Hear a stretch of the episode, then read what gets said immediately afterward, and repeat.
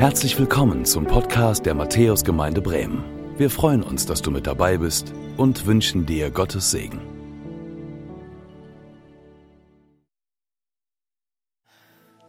Schön, dass du da bist. Schön, dass ihr da seid. Hey, auch einige neue Gesichter zu sehen, das ist immer klasse. Da freuen wir uns besonders drüber. Hey, wo ist die Mama von Paul? Da. Herzlichen Glückwunsch zum Geburtstag.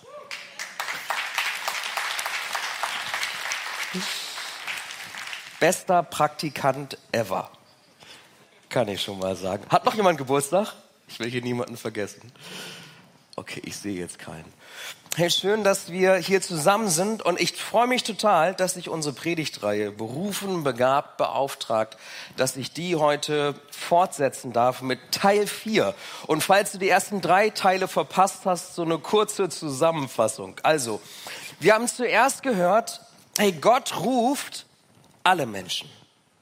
Und wir müssen nicht verzweifelt auf der Suche nach unserer Berufung sein und das ein weiteres Seminar buchen, finde deine Berufung, sondern wenn du mit Jesus unterwegs bist, dann hast du bereits eine Berufung.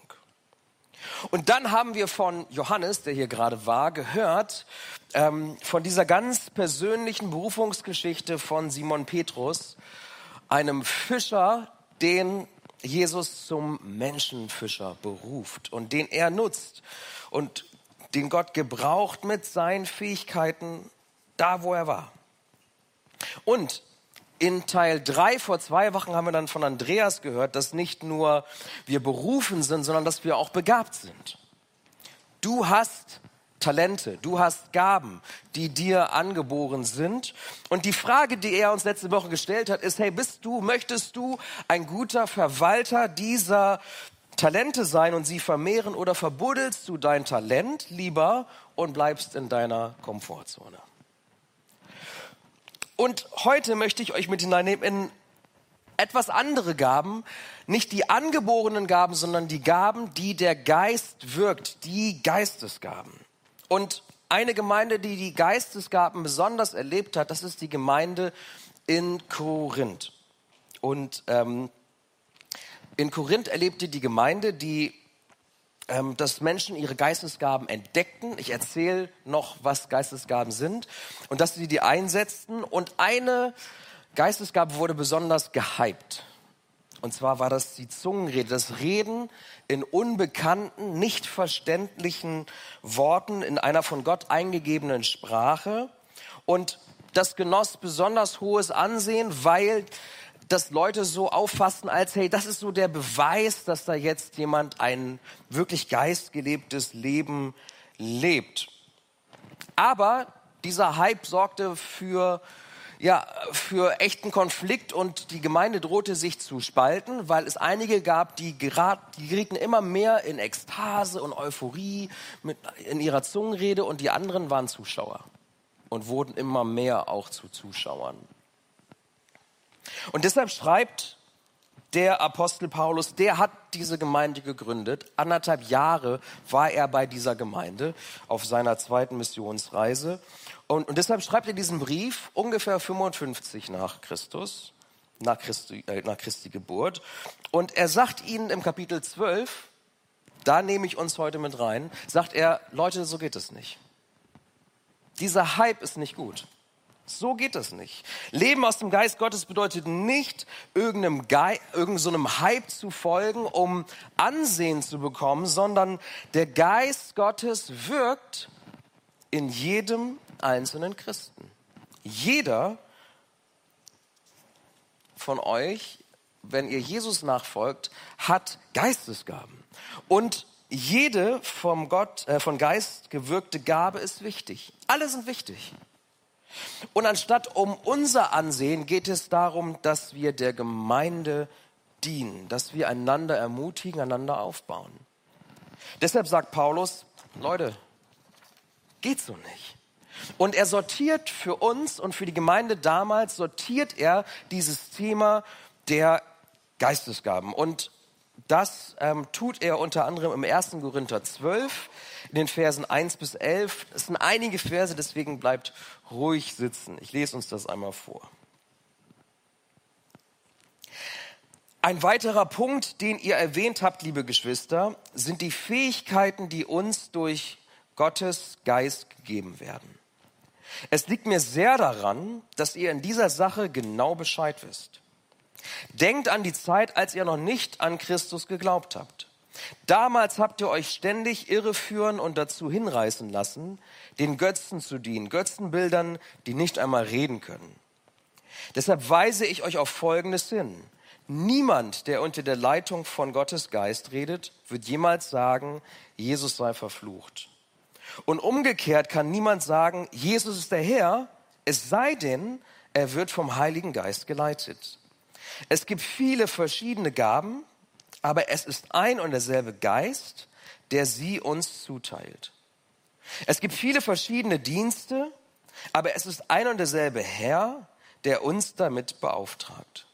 Es gibt viele verschiedene Kräfte, aber es ist ein und derselbe Gott, durch den sie alle in uns allen wirksam werden.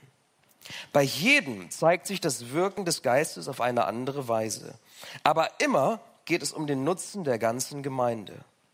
Den, dem einen wird durch den Geist die Fähigkeit geschenkt, Einsichten in Gottes Weisheit weiterzugeben. Der andere erkennt und sagt mit Hilfe desselben Geistes, was in einer bestimmten Situation zu tun ist. Einem Dritten wird ebenfalls durch denselben Geist ein besonderes Maß an Glauben gegeben. Und wieder ein anderer bekommt durch diesen einen Geist die Gabe, Kranke zu heilen. Einer wird dazu befähigt, Wunder zu tun, ein anderer prophetische Aussagen zu machen, wieder ein anderer zu beurteilen, ob etwas vom Geist Gottes gewirkt ist oder nicht. Einer wird befähigt, in Sprachen zu reden, die von Gott eingegeben sind, und ein anderer das gesagt in verständlichen Worten wiederzugeben. Das alles ist das Werk ein und desselben Geistes. Und es ist seine freie Entscheidung, welche Gabe er jedem Einzelnen zuteilt. Ich möchte noch mit uns beten. Herr Jesus Christus, und so danke ich dir für dieses Wort heute, an diesem Sonntag. Und ich danke dir für diese Worte von Paulus und äh, der uns helfen möchte, dass wir bei diesem Thema Geistesgaben Bescheid wissen und dass wir es sortiert bekommen und richtig machen. Und Herr, ich bitte dich, dass du uns dabei hilfst. Ich bitte dich für jeden Einzelnen hier, dass wir unser Herz und unsere Ohren öffnen für das, was du sagen möchtest und dass du mich dazu gebrauchst. Herr, wir laden dich ein, Heiliger Geist, füll du diesen Raum.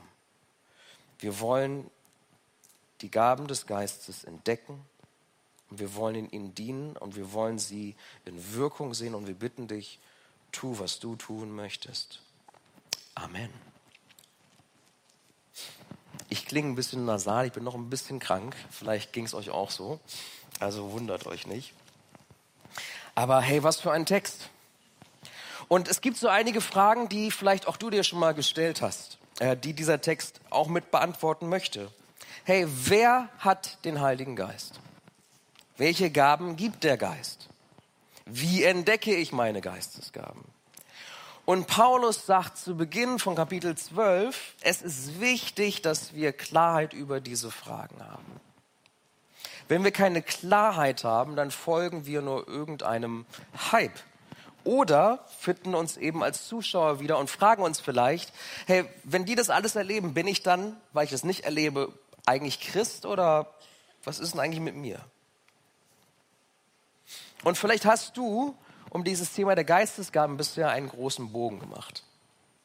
Einige Christen machen das. Die machen lieber einen großen Bogen um dieses Thema, weil sie sagen, hey, ist mir nicht ganz geheuer, habe ich noch nicht erlebt, war ich noch nicht dabei, deshalb wenn ich kann, dann versuche ich das Thema irgendwie zu skippen. Und Paulus sagt, nee, läuft nicht.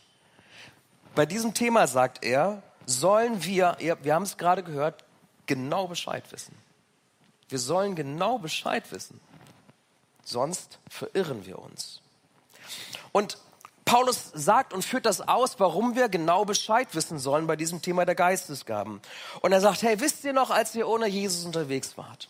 Als ihr ohne Jesus unterwegs wart, dann habt ihr den Götzen der Zeit gedient.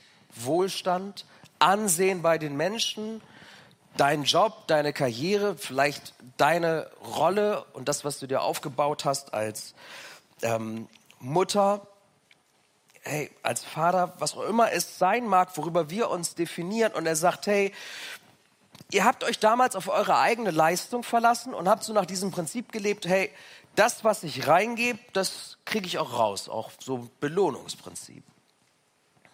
Und er sagt, hey, wisst ihr noch, was euch das gebracht hat? Da kommt nichts bei rum. Da kommt nichts zurück. Das dankt dir keiner. So.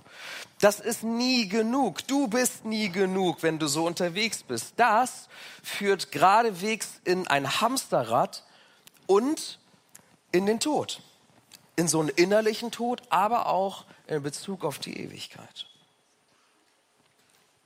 Und Paulus sagt, hey, aber bei euch sollte es doch eigentlich anders laufen, denn ihr habt doch ähm, bekannt, Jesus ist Herr. Ihr habt doch erkannt, wer Jesus ist. Ihr habt ihn angenommen, ihr habt bekannt, er ist Herr. Und damit habt ihr zum ersten Mal die Wirkung des Heiligen Geistes erfahren. Und ihr habt zum ersten Mal persönlich erlebt, hey, Gott ist wirklich da, der existiert. Und Gott schreibt jetzt mit euch eine neue Geschichte, wo ihr euch nicht auf eure eigene Leistung verlassen müsst, sondern eine neue Kraft in euch ist. Und Gott tut und nicht mehr wir. Und diese neue Geschichte, die schreibt Gott mit jedem Menschen, der Jesus nachfolgt. Und diese Geschichte schreibt er auch mit der Gemeinde. So fing auch die Gemeinde an. Vielleicht weißt du das nicht. Ich nehme dich mit hinein in diese Geschichte, die Gott schreibt seit Jahrhunderten, seit Jahrtausenden mit seiner Gemeinde. Gott sendet seinen Sohn Jesus auf diese Welt, um Menschen mit ihm zu versöhnen. Und dieser Jesus, der tut Zeichen und Wunder, die bezeugt sind, die dokumentiert sind. Da gibt es so viele historische Dokumente zu. Und er lebt ein tadelloses Leben und trotzdem bleibt er dem Versöhnungsauftrag treu des Vaters und sagt, hey, ich nehme die Schuld der Menschheit auf mich, das, was sie gegen mich getan haben, tun und tun werden. Und er stirbt am Kreuz. Und er besiegt dort den Tod und er steht auf von den Toten und er kehrt zurück zum Vater und kurz vor seiner Himmelfahrt, deswegen feiern wir Himmelfahrt, sagt Jesus in Apostelgeschichte 1, Vers 8, er geht, aber wenn der Heilige Geist dann auf euch herabkommt, dann werdet ihr mit seiner Kraft ausgerüstet werden. Und das wird euch dazu befähigen, meine Zeugen zu sein. In Jerusalem, in ganz Judäa und Samarien und überall sonst auf der Welt, selbst in den entferntesten Gegenden der Erde. Hey, und 120 Nachfolger sitzen zusammen und die hören das und dann warten sie ab und dann kommt der Heilige Geist an Pfingsten und sie erleben das übernatürliche Wirken des Heiligen Geistes. Die Botschaft von Jesus, was er getan hat, was ich euch gerade so ein bisschen in den Nutshell rübergebracht habe, wird verkündet und es wird zur Nachfolge gerufen und zur Taufe. Und an diesem ersten Tag, wo der Geist kommt, kommen 3000 Menschen dazu. 3000 Menschen sagen, yes, das will ich. Das war Tag 1 der Gemeinde. Und sie staunen, weil sie weitere Zeichen und Wunder erleben. Sie bleiben zusammen. Sie teilen das, was sie haben, miteinander und mit denen, die arm sind. Und immer mehr Menschen hören davon und kommen dazu. Und Paulus erinnert die Korinther und uns daran, was passiert, wenn der Heilige Geist kommt. An Tag eins deines Christseins, an Tag eins der Gemeinde. Und er führt die Korinther und uns zum Ursprung zurück und sagt, hey, nochmal back to the roots. Was war eigentlich, als der Geist kam? Was ist geschehen, als der Geist gekommen ist? Was ist mit dir geschehen? Und er bringt Klarheit in dieses Thema. Und das ist das, was ich mir für heute auch wünsche. Paulus fährt fort und sagt dann in 1. Korinther 12, 4 bis 6, es gibt viele verschiedene Gaben, aber es ist ein und derselbe Geist, der sie uns zuteilt. Es gibt viele verschiedene Dienste, aber es ist ein und derselbe Herr, der uns damit beauftragt. Es gibt viele verschiedene Kräfte, aber es ist ein und derselbe Gott, durch den sie alle in uns allen wirksam werden. Tag eins deiner Geschichte als Christ. Du hast bekannt, Jesus ist Herr. Du hast den Heiligen Geist empfangen. Du erhältst Kräfte. Der Heilige Geist teilt Gaben, Charismen, Gnadengaben zu und wirkt sie in dir. Jesus, der als Diener gekommen ist, sagt, okay, jetzt rufe ich dich zum Dienst, zum Lehrer, zum Evangelisten, zum Apostel, zum Propheten, zum Hirten. Der Vater, der die Geschicke dieser Welt seit Anbeginn lenkt mit großer Kraft, gibt dir jetzt Kraft. Vater, Sohn und Heiliger Geist. Ein und derselbe Gott wirkt alles in allen, in jedem Christen. Tag eins: Gaben, Ämter und Kräfte.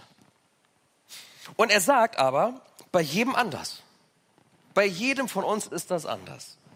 Bei jedem zeigt sich das Wirken des Geistes auf eine andere Weise. Aber immer geht es um den Nutzen der ganzen Gemeinde, heißt es in Vers 7.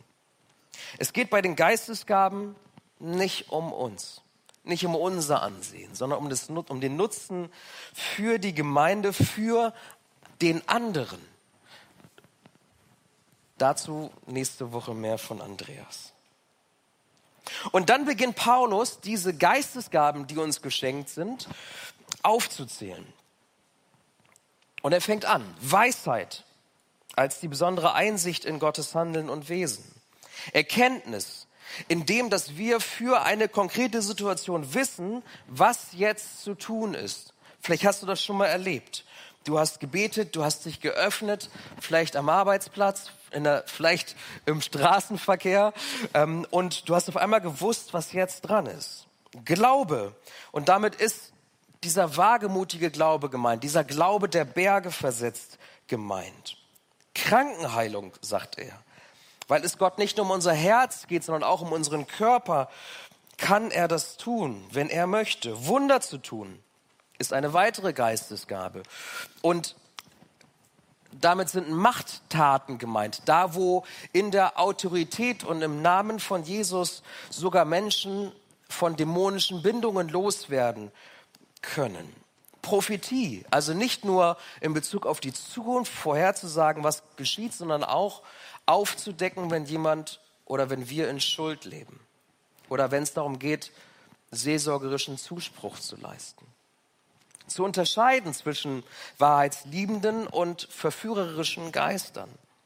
Und da merkt ihr, Prophetie und Geistunterscheidung, das ergänzt sich gut, weil der eine prüfen kann, ob der Blick in die Zukunft auch wirklich stimmt oder eher nicht.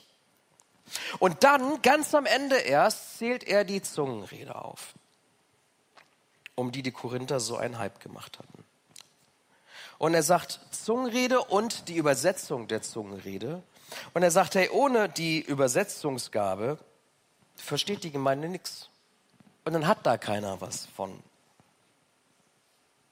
Und er macht mit dieser Liste klar und sortiert für sie und sagt, hey, das sind alles Gaben. Und diese Liste ist nicht vollständig. Ihr seht hier eingeblendet, ich habe euch die, die hier beschrieben wurden, weiß gehighlightet, aber es gibt noch so viel mehr.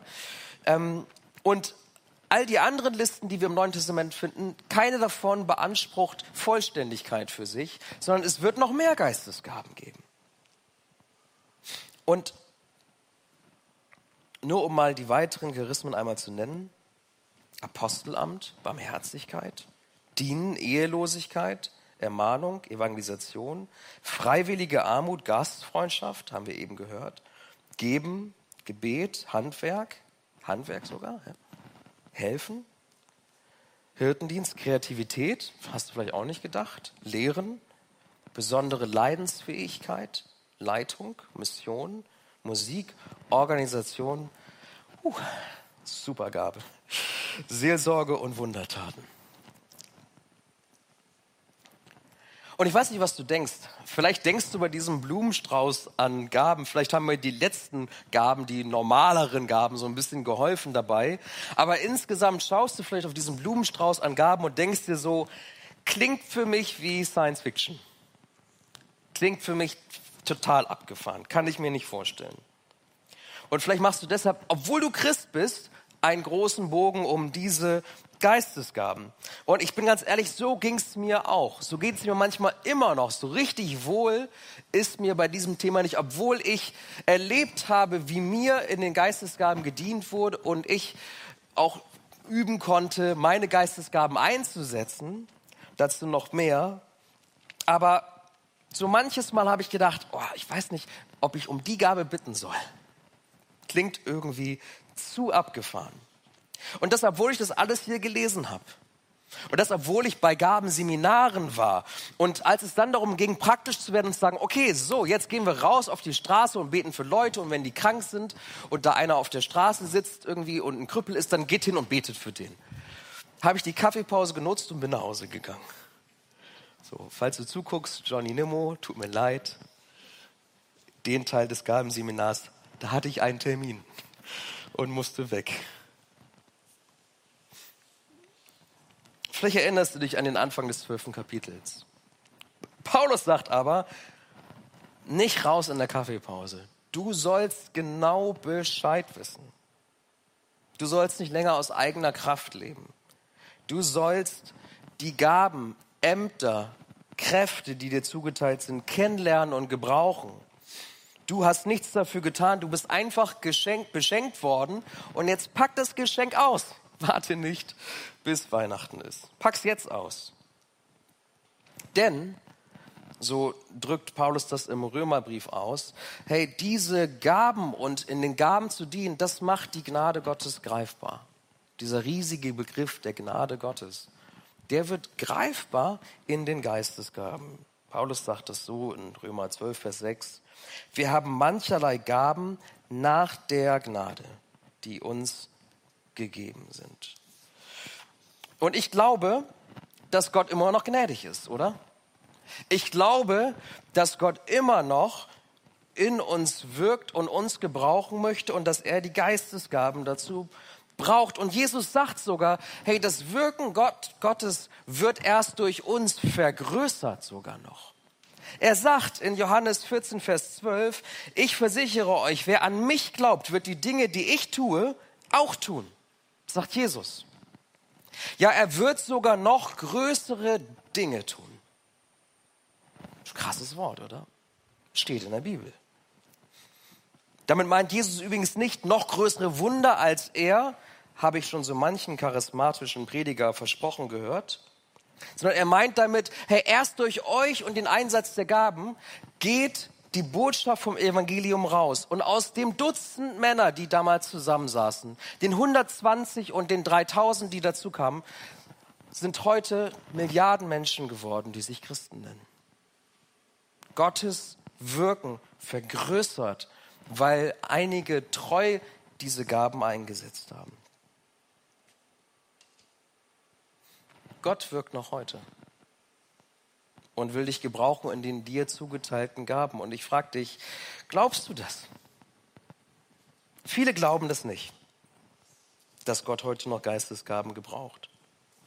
Und die, die das nicht glauben, sagen meistens, ja, ich habe es nicht erlebt. Ich habe es nicht erlebt. Persönlich nicht erlebt. Ich war nirgends dabei, also ich habe es noch nicht mal als Zeuge erlebt. Und die, die denen das ganze Thema sowieso ein bisschen, un, so ein bisschen ungeheuer ist, sagen deshalb, Geistesgaben gibt es nicht mehr. Die gibt es nicht mehr. Gibt Christen, die das glauben. Aber nicht an einer Stelle in der Bibel steht da was von. Nicht an einer Stelle in der Bibel steht, dass es die Geistesgaben nur am Anfang gab und jetzt nicht mehr gibt. Und nur weil wir es nicht erfahren haben, heißt es nicht, dass es das nicht mehr gibt. Hey, es wird Charismatikern häufig vorgeworfen, dass sie ihre Theologie auf Erfahrungen gründen. Aber denen, die nicht mehr an die Geistesgaben glauben, die gründen ihre Theologie ebenfalls auf der Erfahrung. Nämlich, ich habe es nicht erlebt. Von daher, von der Bibel her gibt es keinen Indiz dafür, dass es die Geistesgaben nicht mehr gibt. Und was stimmt natürlich, was wir zugeben müssen, ist, irgendwie ist unsere Erfahrung mit den Geistesgaben so eine andere. Wir gucken in die Bibel rein, vielleicht schaust du in die Bibel rein und du siehst diese Dinge und denkst dir so, ey, ich schaue auf Jesus und die Apostel und Äh, die lehren vollmächtig, die tun Wunder, jeder ist, jeder, jeder ist sofort in dem Moment vollständig geheilt und äh, Blinde können auf einmal sehen, Gelähmte können auf einmal gehen, Tote werden auferweckt, Stürme sind auf Kommando, auf einmal ruhige See. Erlebe ich nicht. Erlebe ich nicht. Und du denkst ja, das liegt halt daran, dass Jesus und die Jünger, das waren halt irgendwie solche Avenger. Die konnten das halt alles, zu jeder Zeit, in jedem Moment, jeden, so wie sie wollten, heilen und Wunder und Zeichen tun. Aber interessant ist, das war gar nicht so. Wusstest du vielleicht gar nicht, aber Jesus hat nicht jeden jederzeit geheilt, so wie er wollte. Hat er nicht. In Lukas 5, Vers 17 lesen wir diese Geschichte von der Heilung eines Gelähmten und da lesen wir Folgendes. Und es begab sich eines Tages, als er lehrte, dass auch Pharisäer und Lehrer des Gesetzes da saßen, die gekommen waren aus allen Dörfern in Galiläa und Judäa und aus Jerusalem. Und die Kraft des Herrn war mit ihm, dass er heilen konnte. Ohne Kraft des Vaters keine Heilung. Lesen wir da. Sonst macht der Satz da keinen Sinn. Wir lesen von der Geschichte von der Heilung eines Kranken in Johannes 5. Da ist diese Teichanlage und da sind diese Hallen und unter dem Dach dieser Hallen liegen überall kranke Menschen, liegen überall blinde, gelähmte, verkrüppelte Menschen. Das Krankenhaus von damals sozusagen. Und da ist ein Mann, der ist seit 38 Jahren krank und Jesus heilt ihn. Ein Mann. Und die anderen lesen wir nichts von. Ein. Da waren aber überall kranke Menschen. Und warum? Jesus sagt in Johannes 5, Vers 19, ich sage euch, der Sohn kann nichts von sich selbst aus tun. Er tut nur, was er den Vater tun sieht. Was immer der Vater tut, das tut auch der Sohn. Jesus hat an dem Tag nur eine Person in dieser Teichanlage geheilt, weil der Vater nur eine Person geheilt hat. Wenn der Vater nicht wirkt, wirkt Jesus nicht. Und zwar entscheidet er sich dafür. Seine Abhängigkeit, seine, sein Gehorsam unterstreicht Jesus nochmal ganz fett einige Verse weiter in Johannes 5, Vers 30. Da sagt er, von mir selbst aus kann ich nichts tun. Auch dann, wenn ich urteile, höre ich auf den Vater. Und mein Urteil ist gerecht, weil es mir nicht um meinen eigenen Willen geht, sondern um den Willen dessen, der mich gesandt hat. Jesus entscheidet sich, nur nach dem Willen des Vaters zu handeln. Und er ist angewiesen auf die Kraft des Vaters. Und sogar Umstände spielen eine Rolle für Jesus. Er konnte nicht und wollte nicht jederzeit jeden, so wie er wollte, heilen. Umstände spielten auch eine Rolle. Er kehrt zurück in seine Heimatstadt Nazareth und stößt dort auf Ablehnung. Und wir lesen in Markus 6, 4 bis 6 dann folgende, wie ich finde, ziemlich bemerkenswerte Worte von Jesus. Ein Prophet gilt nirgends so wenig wie in seiner Heimatstadt, bei seinen Verwandten und in seiner eigenen Familie. Er konnte dort auch keine Wunder tun. Nur einigen Kranken legte er die Hand auf und heilte sie. Und er wunderte sich über den Unglauben der Leute. Jesus zog durch die umliegenden Dörfer und lehrte. Menschen glauben Jesus nicht, dass er der ist, der er ist, Gottes Sohn. Und er tut keine Wunder. Er kann keine Wunder tun. Und er wechselt die Location. Er geht raus in die umliegenden Dörfer und sagt, okay, ich konzentriere mich jetzt auf die Lehre. ist interessant, oder? Und du merkst bei den Geistesgaben, selbst bei Jesus, da gibt's keine Automatismen. Tag eins Heiliger Geist, Tag zwei bist du der Evangelist, wo sich hunderte Menschen für Jesus entscheiden, wenn du predigst. Ist nicht so. Läuft so nicht. Und trotzdem lesen wir natürlich, dass Jesus und die Apostel äh, Zeichen und Wunder taten und dieser Begriff Zeichen und Wunder ist nochmal etwas anderes als die Geistesgaben, beschreibt nochmal eine andere Qualität. Denn ja, es gibt einen Unterschied zwischen Jesus und uns und den Aposteln und uns. Anders als im 1. Korinther 12, wo wir von den Charismen lesen, von diesen Geistesgaben, ähm, lesen wir bei Jesus und den Aposteln häufig, dass sie Zeichen und Wunder taten. Zum Beispiel Apostelgeschichte 5, Vers 12. Durch die Apostel geschahen unter dem Volk zahlreiche Wunder und viele außergewöhnliche Dinge, Zeichen. Oder Apostelgeschichte 14, Vers 3. Der Herr bestätigte ihre Verkündigung, indem er Wunder und außergewöhnliche Dinge, Zeichen durch sie geschehen ließ. Was ist der Unterschied zwischen Geistesgaben, Zeichen und Wundern? Von Zeichen und Wundern lesen wir in der Bibel bei Jesus und den Aposteln, wenn der Heilige Geist auf ungewöhnlich starke Weise wirkte. Also wenn nicht nur, wie hier manchmal im Gottesdienst, ein, zwei Personen vielleicht eine Erkenntnis bekommen oder ein Wort der Weisheit oder ein prophetisches Wort für jemanden haben, sondern eine ganze Menschenmenge. Wenn ganze Städte auf den Kopf gestellt wurden.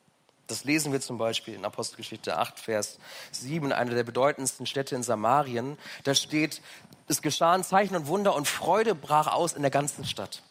Die ganze Stadt wurde auf den Kopf gestellt. Zeichen und Wunder. Und das sehen wir aktuell nicht. Hier in Bremen nicht. Ich glaube, Gott beruft und ruft Menschen immer noch, auch wenn es vielleicht nicht 3000 an einem Tag sind heute in Bremen. Ich glaube, Gott begabt immer noch und hier schlummern Talente, ihr wisst das, ohne Ende. Und ich glaube, dass Gott auch immer noch Geistesgaben schenkt und wirkt und möchte, dass wir einander darin dienen, weil mir die Bibel nichts anderes sagt. Deshalb glaube ich das. Und nicht nur ich, wir als Gemeinde glauben an das Wirken des Heiligen Geistes, sonst hätte mich schon einer von der Kanzel geholt. Und wir als Gemeinde glauben das auch, weil wir als Älteste deswegen auch Hände auflegen. Geistesgaben zuteilen im Gebet, nach Jakobus 5 für Kranke beten. Das tun wir, weil wir glauben, dass Gott immer noch wirkt, sonst würden wir das nicht tun.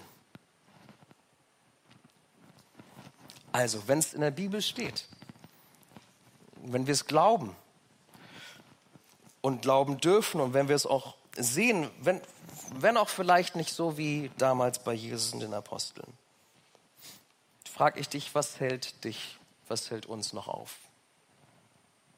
Was hält dich noch auf, wenn es um das Thema der Geistesgaben geht? Vielleicht weißt du einfach nicht, wo du anfangen sollst. Vielleicht weißt du einfach nicht, wie robb ich mich jetzt an dieses Thema ran. Und äh, ich habe letztes Mal diesen Rucksack dabei gehabt und ich habe euch, ups, da, bevor ich jetzt hier die ganze Technik auseinanderpflück. Und ich habe euch damals gesagt, hey, wenn wir berufen werden, unsere Berufung, Christsein ist nicht das, was einige immer denken, so ein Rucksack voller Gebote. Sondern ich habe euch damals schon gesagt, ähm, den Rucksack, den wir bekommen, da sind Gaben drin. Da sind Geistesgaben drin. Und ich weiß nicht, ob ihr so einen Rucksack habt oder, oder einen ähnlichen, der hat viele Taschen. Da gibt es eine Menge zu entdecken. Da muss man ein bisschen kramen und entdeckt irgendwie noch Dinge in einem Fach, von dem man gar nicht wusste, dass es eigentlich mal da war.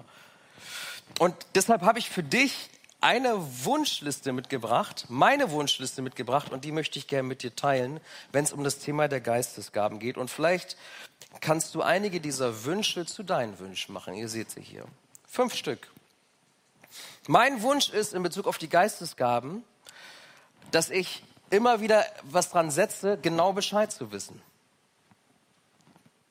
Nach der Kaffeepause wieder zurückzugehen. Hey, ich möchte dich ermutigen, mach es zu deiner Priorität, genau über die Geistesgaben Bescheid zu wissen. Und vielleicht hast du schon einiges gehört, aber ich lade dich ein, mach dich mal frei von dem vielleicht, was du gehört hast, vielleicht auch woanders gehört hast, oder von Vorbehalten, die du hast und lies die Bibel, liest das Neue Testament, insbesondere die Stellen zu den Geistesgaben, nochmal neu für dich. Unter Anleitung des Heiligen Geistes. Der Heilige Geist ist, und ich hoffe, das ist hier drin, Genau, der Heilige Geist ist wie ein Kompass. Hier ist ein Kompass drin. Und der Heilige Geist führt uns in alle Wahrheit. Lass dir nicht von anderen sagen, dass es die Geistesgaben nicht mehr gibt. Lies das Neue Testament für dich selbst nochmal und lass dich vom Heiligen Geist anleiten. Ich lade dich ein, geh in den Buchladen. Du kannst auf SCM, kannst du online schauen und du kannst jedes Buch, was es dort gibt, kannst du bestellen über buchladen.matthäus.net, ähm, um mehr zu erfahren, um genau Bescheid zu wissen, wenn es um den Heiligen Geist geht. Wenn du Grundlagen wissen willst zum Christsein und was das eigentlich bedeutet, dann gibt es ein Buch, das heißt Lifestyle Jüngerschaft. Und das kannst du dir bestellen. Schau da mal rein. Und wenn du vielleicht sagst, okay, ich bin schon einen Schritt weiter, ich würde gerne mehr zum Heiligen Geist wissen und wie ich ihn erfahren kann wie das praktisch aussehen kann, dann kannst du das vertiefen. Es gibt das Buch Geist Gottes von Leo Bigger. Gibt es auch bei uns. Ist super verständlich geschrieben, deswegen empfehle ich das. Auch wenn das ein oder andere schweizerdeutsche Wort drin ist, wo man Insider sein muss, um das zu verstehen. Aber es ist super verständlich und praktisch geschrieben. Und wenn du ein Skeptiker bist wie ich, dann empfehle ich dir, überrascht von der Kraft des Heiligen Geistes. Überrascht von der Kraft des Heiligen Geistes von Jack Deere ist ein Klassiker. Und einige der Gedanken für die heutige Predigt habe ich mir gemobst von ihm, weil sie so gut sind. Mach es zu deiner Priorität, über die Geistesgaben Bescheid wissen zu wollen. Das zweite, hey, ich möchte Gott fragen nach den Geistesgaben. Ich möchte ihn fragen. Ich möchte bei ihm bitten und mich bemühen um die Geistesgaben. Wenn du zu der Überzeugung gelangt bist, ich hoffe, dass das die Bibel das tatsächlich lehrt, dass die Geistesgaben existieren und immer noch Gültigkeit haben, wir sogar aufgerufen sind, einander darin zu dienen, dann ist das ein erster Glaubensschritt. Wenn du glaubst, das ist noch so, wenn du glaubst, jeder hat Geistesgaben. Und der nächste Glaubensschritt ist, frag Gott nach den Geistesgaben. Und in 1. Korinther 14 drückt Paulus das an einem Beispiel aus. Paulus spricht über die Geistesgaben vom Kapitel 12 bis 14 und dann schreibt er dort Folgendes. Ich weiß, wie eifrig ihr euch um die Gaben bemüht, die uns durch Gottes Geist gegeben werden. Aber dabei muss es euer Ziel sein, vor allem die Gaben zu bekommen, die eine Hilfe für die ganze Gemeinde sind. Wer daher in einer von Gott eingegebenen Sprache reden kann, soll Gott um die Fähigkeit bitten, das Gesagte auch mit verständlichen Worten wiederzugeben. Wir dürfen eifrig uns bemühen um die Geistesgaben. Wir dürfen bitten, dass er sie uns schenkt und zeigt und offenbart, was er in uns hineingelegt hat, ab Tag 1. Das dritte ist, ich möchte, das ist mein Wunsch für mich und vielleicht kann es auch deiner werden, ich möchte sie entdecken. Ich möchte in all diesen Taschen wühlen und Taschen entdecken, die ich irgendwie wieder vercheckt habe. Pack deine Geschenke aus. Schon jetzt. Nicht erst Black Friday, nicht erst Weihnachten, jetzt. Pack die Geschenke aus. Wie entdecken wir unsere Geistesgaben? Hey, wenn du Lehrer bist und nach mehreren Unterrichtseinheiten deine Schüler immer noch nichts mitgenommen haben und du bist fertig mit der Welt, bist du wohl kein Lehrer. Findest du aber erst raus, wenn du so ein paar Lehreinheiten mal gehalten hast, so ein paar Stunden, ne, Jürgen? Ist so. Wenn du deine Hochzeit völlig entnervt planst und du die Hälfte der dir wichtigsten Menschen vergessen hast und eine Woche vorher dir einfällt, hey, Einladung habe ich ja gar nicht verschickt, dann bist du wohl nicht so das Organisationstalent, würde ich mal sagen. Also, vielleicht weißt du schon, hast eine Ahnung davon, was für Gaben Gott in dich hineingelegt hat. Und die Dinge, die ich gerade genannt habe, Organisation und Lehre sind Geistesgaben. Gott verstärkt die uns angeborenen Gaben durch seinen Geist. Und vielleicht fängst du so an, dass du dich fragst, hey, wofür schlägt mein Herz? Jugendliche oder Menschen, die wir vergessen haben im Alten- und Pflegeheim, dann geh diesem Herzschlag doch nach. Vielleicht warst du hier wenn du nicht auf Gemeindefreizeit warst, dann hast das Zeugnis von Marianne Richter, die die Drogenhilfe im Viertel ähm, gestartet hat, gesehen. Sie hat auf ihr Herz gehört. Und Gott hat ihr gesagt, hey, das sind die Menschen, zu denen ich dich sende. Und er hat sie ausgerüstet, dass sie diesen Dienst tun kannst. Und dann kannst du dich üben im geschützten Rahmen. Kannst mal anfangen. In der Kleingruppe, im Hauskreis. Kannst dich üben in diesen Gaben, in der Lehre, in der Seelsorge, im Gebet, in der Hilfsbereitschaft, im Krankengebet. Fange mal im kleinen Rahmen an. Wenn du ein Wort der Erkenntnis hast, fang mal hier an, im Gottesdienst. Hey, ich glaube, Gott möchte, dass ich dir Folgendes sage. Haben wir auf der Gemeindefreizeit erlebt. Erleben wir hier. Vielleicht hast du das auch schon mal erlebt, da ist so ein Klopfen. Gehst du dem nach? Geh dem nach. Wenn du mutig sein willst, auch am Arbeitsplatz. Hey, klingt komisch, aber Gott möchte, dass ich dir heute sage, du bist geliebt. Gott liebt dich. Wollte ich dir mal sagen, Chef. Ja, wenn der Impuls kommt, kommt der Impuls. Ähm, bewusst Raum dafür geben wollen wir euch dafür kommenden Freitag. Hey, da haben wir wieder unseren Lobpreisabend. Den werden wir nicht online übertragen. Du weil sich das nicht online übertragen lässt. Komm her und wir wollen dir Raum geben, einander in den Geistesgaben zu dienen und sie zu entdecken und Gott zu bitten und uns darum zu bemühen. Dafür soll Raum sein. Also komm nächsten Freitag um 19.30 Uhr hier in die Gemeinde. Das vierte, ich möchte fragen nach der Einschätzung von anderen. Ich möchte andere bitten zu sagen, gib mir doch mal Feedback. Was glaubst du sind meine Geistesgaben? Was glaubst du sind meine Begabungen? Was glaubst du sind meine Leidenschaften? Und sie werden dir, sie werden dir Rückmeldungen geben. Ein guter Freund wird dir ein ehrliches Feedback geben. Und glaub mir, wir haben blinde Flecken. Alle von uns haben diese blinden Flecke. Du brauchst dieses Feedback. Sonst verirren wir uns. Das fünfte und letzte, ich will mich segnen lassen ich will mich segnen lassen. Wusstest du, dass wir jeden Sonntag Beter sind? Und die Beter sind nicht nur da, dass du für ein Anliegen beten kannst, sondern sie sind auch da, um dich zu segnen, um dich zu ermutigen. Und ich liebe das. Ich nehme das gerne in Anspruch. Ich bin eine Zeit lang immer gerne am Sonntagnachmittag in eine andere Gemeinde gegangen, nur um mich segnen zu lassen. Und mir ist Glaube, in mir Glaube, ist Glaube gewachsen, wenn mir jemand im Gebet gedient hat und ein Wort der Weisheit hatte oder der Erkenntnis.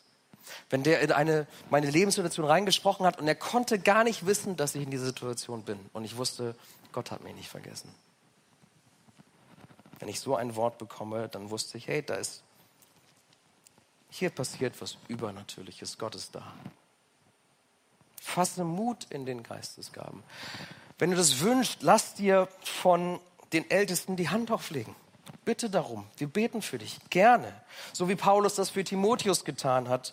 Und lass dich in deinen Gaben, in deinen Diensten, Ämtern, in deinen Kräften bestärken. Lass dich segnen. Lass dir das nicht entgehen.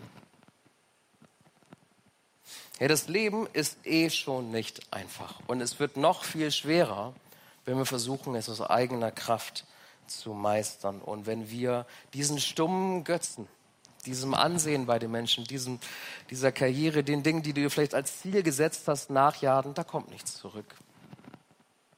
Du bist zu einem anderen Leben berufen, zu einem Leben im Geist berufen und du bist dazu begabt und beauftragt und beschenkt mit den Geistesgaben und ich lade dich ein, sie zu entdecken. Amen. Herr Jesus Christus, und so danke ich dir dafür, dass du gut bist. Ich danke dir, dass du für uns ans Kreuz gegangen bist. Ich danke dir, dass du unsere Schuld auf dich nimmst. Herr, und auch Schuld kann uns manchmal hindern daran, unseren Gaben zu dienen. Und wir wollen alles, was wir an Schuld auf uns geladen haben, das wollen wir ablegen bei dir. Und ich danke dir dafür, dass du es auf dich nimmst. Dass, wenn dieser Tag eins mit dir Jesus noch nicht gekommen ist, dass die tausend Tage bis dahin, dass die mit einem Gebet ad acta gelegt werden können und wir sagen können, hey, ab heute ist ein neuer Tag.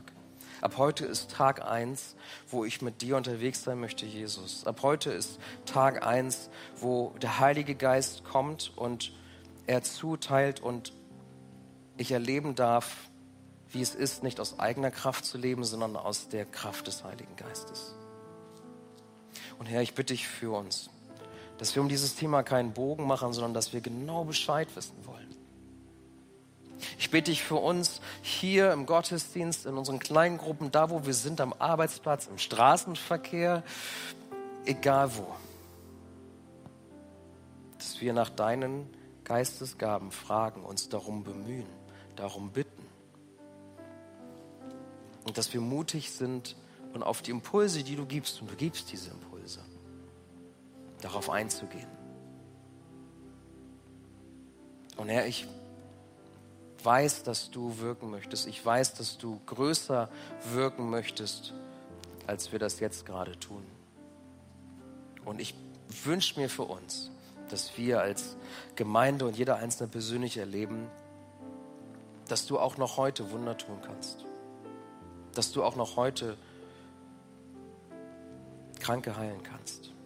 Dass du auch noch heute Organisationstalente berufen kannst dass du auch noch heute unser Herz weiten kannst, sodass wir gastfreundlicher werden, unsere Häuser öffnen. All, all diese Dinge, die kannst du heute noch wirken. Und ich bitte dich, dass wir das hier sehen. Und ich bitte dich, dass wir das mehr sehen. Und dass du es zur Entfaltung bringst. Heiliger Geist, füll du diesen Raum.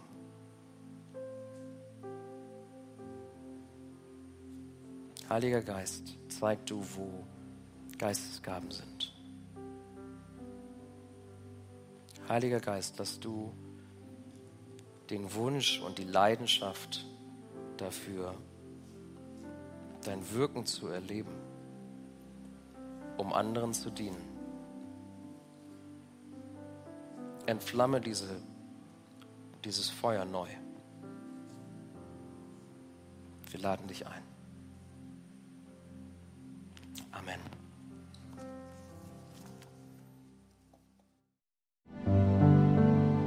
Danke fürs Zuhören. Wir hoffen, dass du heute inspiriert und ermutigt wurdest durch Gottes lebendiges Wort. Unser Gebet ist, dass es viel Frucht bringt.